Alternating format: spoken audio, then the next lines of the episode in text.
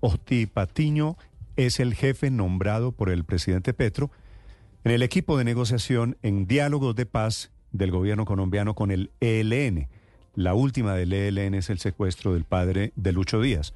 Corrijo, la penúltima, la última es un paro armado que declararon a partir de esta madrugada en cuatro municipios del Chocó.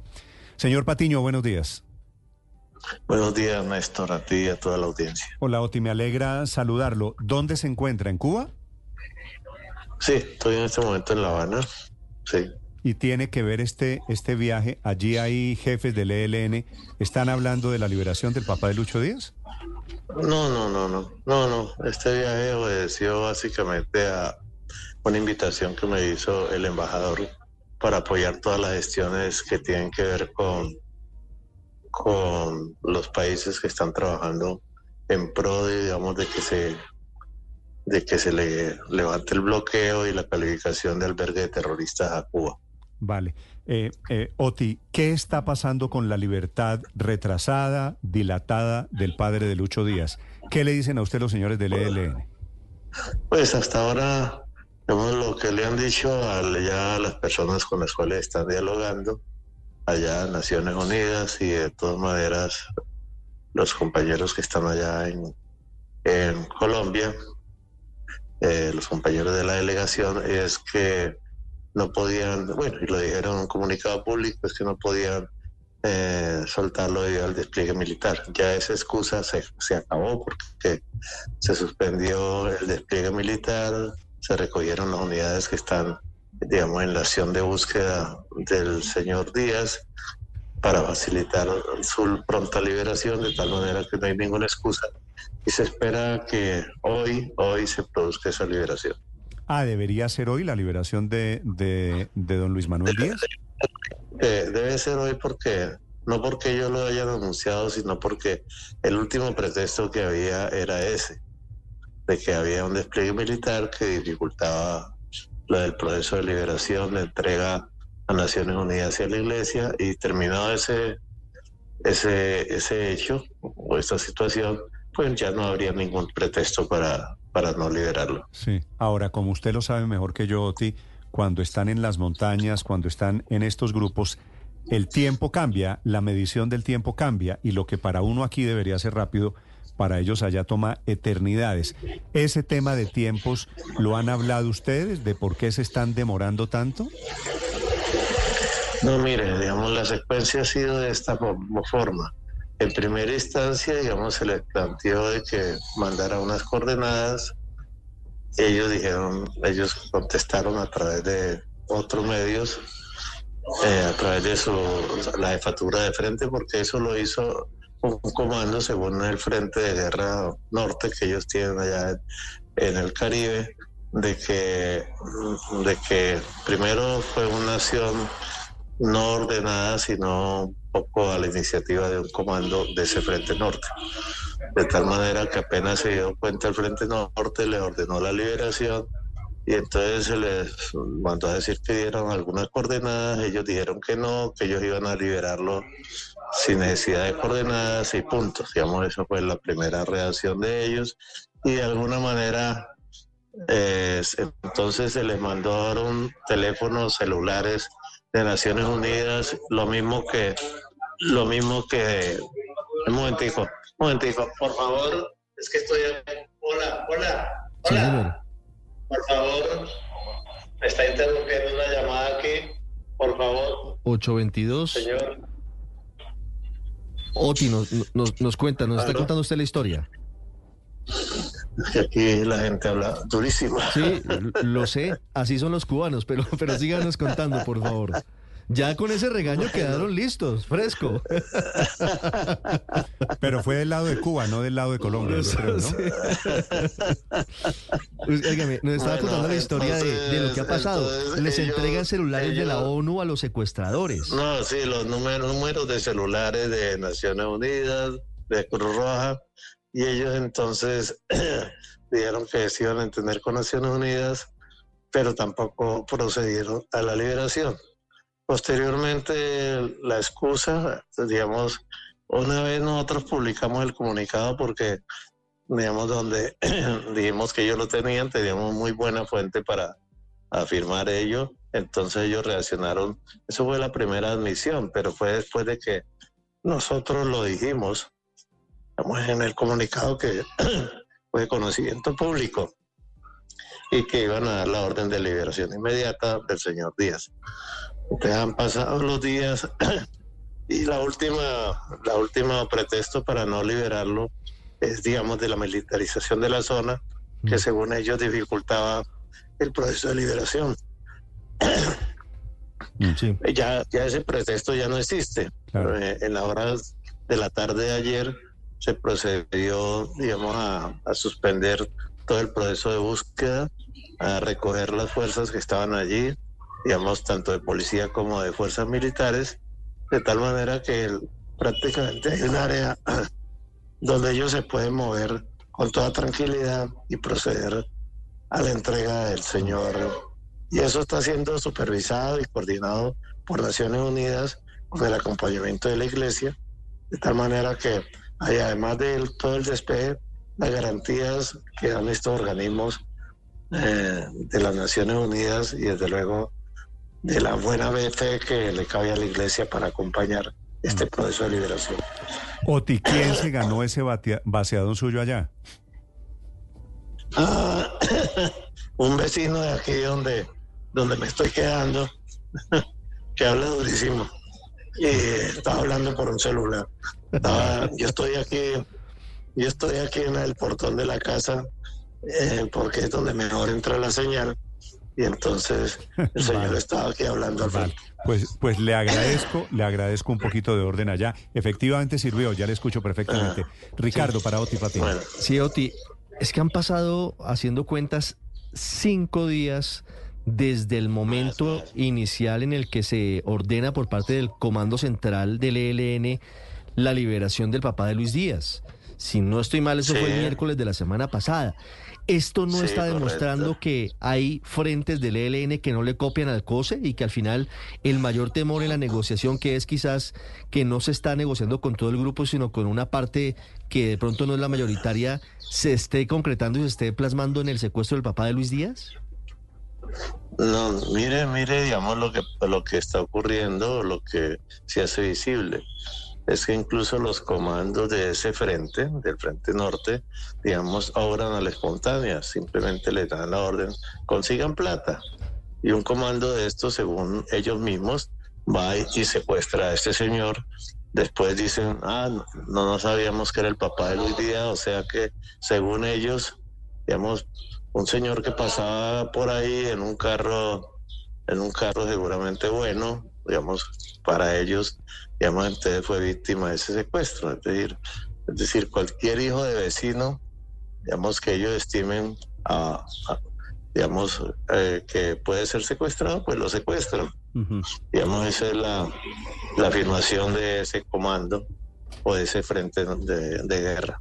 de tal eh, manera que, que esa situación del boleteo, de la extorsión, del secuestro, es una práctica en este momento recurrente y libre, libre para ellos, es decir, no tiene ninguna cortapisa, porque además el jefe del, el jefe del, del, LN o comandante general, digamos, dice que la culpa pues de que ellos estén secuestrando es porque el gobierno no le está eh, financiando a ellos. Imagínense el gobierno financiando una guerrilla que que digamos durante, un proceso de paz, una guerrilla que de luego no ha dejado las armas, eh, cómo se va a proceder en ese momento para decir que va a haber una financiación y que solamente, digamos, se va a financiar al ELN por el solo hecho de que ellos no tienen otra fuente que el secuestro y la extorsión. Oti, eh, pasan los días del el secuestro de don Luis Manuel Díaz. La salud de don Luis Manuel, ¿usted qué detalles, qué conocimiento tiene sobre la condición en la que está o en la zona donde él se encuentra?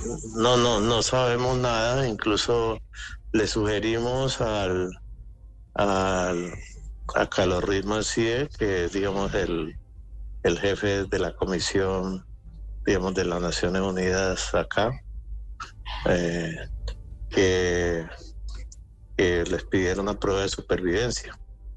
Y la verdad, digamos, es que no la enviaron pues porque eso de alguna manera, esas pruebas de supervivencia tranquilizan a la, a la gente. ¿Y se tiene algún motivo de por qué no la enviaron, Noti? ¿Por qué no mandaron esa prueba de supervivencia que se pide? No, no, no, no, no. Es más, no sé, digamos, si, si el jefe, digamos, de la ONU acá eh, se las pidió o se las sugirió, pero no tengo ninguna explicación por la cual, digamos, con todos estos medios electrónicos que hay donde tomar una foto, mandar un video es tan fácil, no lo enviaron. Pero el caso es que ellos lo que ellos lo que plantean es que digamos lo van a devolver en el menor tiempo posible y los tiempos posibles pues todavía están corriendo y hoy estamos en una alta cuenta regresiva porque el último pretexto que tenían que era la militarización de la zona pues ya se acabó ese pretexto. Sí, señor Patiño, usted dice que la orden es consigan plata. ¿Usted tiene información si le pidieron dinero a la familia de Lucho Díaz? Eh, no, no. Eh, y por el contrario, según entiendo, ellos plantean de que la liberación de ellos eh, iba a ser unilateral y sin, contra, sin contraprestación alguna. De tal manera que uno supondría de que no están haciendo una negociación, digamos, económica, no están haciendo una extorsión, o sea, un secuestro extorsivo, digamos, eh, digamos aprovechándose del secuestro. De tal manera que esperamos, digamos, que ese tampoco sea ningún inconveniente, digamos, para retardar la, el, proceso de liberación, en el sentido en que aún no les han pagado lo que sea. Pero, pero de eso no tengo ninguna noticia, me parecía, me parecería terrible de que eso, digamos, además de la extorsión, se produzca, de, perdón, del secuestro, se produzca, digamos, un proceso de, ah, extorsión negociable con la familia. De acuerdo. La última, Felipe, para Oti Patiño. Sí, señor Patiño, eh, sabiendo, como nos lo acaba de contar usted, ya se sabía por boca del señor Antonio García, que van a seguir secuestrando para financiarse, por un lado. Por el otro, pues eh, el paro armado hoy en cuatro municipios del Chocó. ¿Usted cree que este proceso con el ELN va para algún lado? Indudablemente estamos en una crisis en este proceso. Lo único diálogo que en este momento tenemos con el ELN es sobre el tema de la liberación de, del papá de Lucho, pero desde luego este tema y este hecho pone todo el tema de la extorsión, del boleteo, del secuestro, de los confinamientos armados eh, de la población en un primer plano, es decir, el cese al fuego que se pactó plenamente a partir del 3 de agosto entra en un cuestionamiento muy alto porque el cese al fuego fue pactado no tanto o no solamente para evitar los choques entre la fuerza pública y el ELN, sino fundamentalmente para garantizar los derechos y libertades de la, de la gente. De tal manera que el tema de las hostilidades, el tema del respeto al DIH y el, y el secuestro, sobre todo, digamos, cuando se vuelve una práctica sistemática, pues por supuesto es un elemento que viola plenamente, digamos, el cese al fuego, además, desde luego, de ser objeto, por ser un delito y un delito muy grave, de ser objeto de persecución judicial, independientemente de que sea o no catalogado como una violación del cese al fuego. Sí. Dice usted que, que, efectivamente pues hay una crisis en las negociaciones. Hay cese al fuego, van a seguir secuestrando. ¿Para dónde van? ¿Para dónde va el gobierno? Es decir, porque esto no, no parecería que vaya para ningún lado distinto a favorecer a los delincuentes.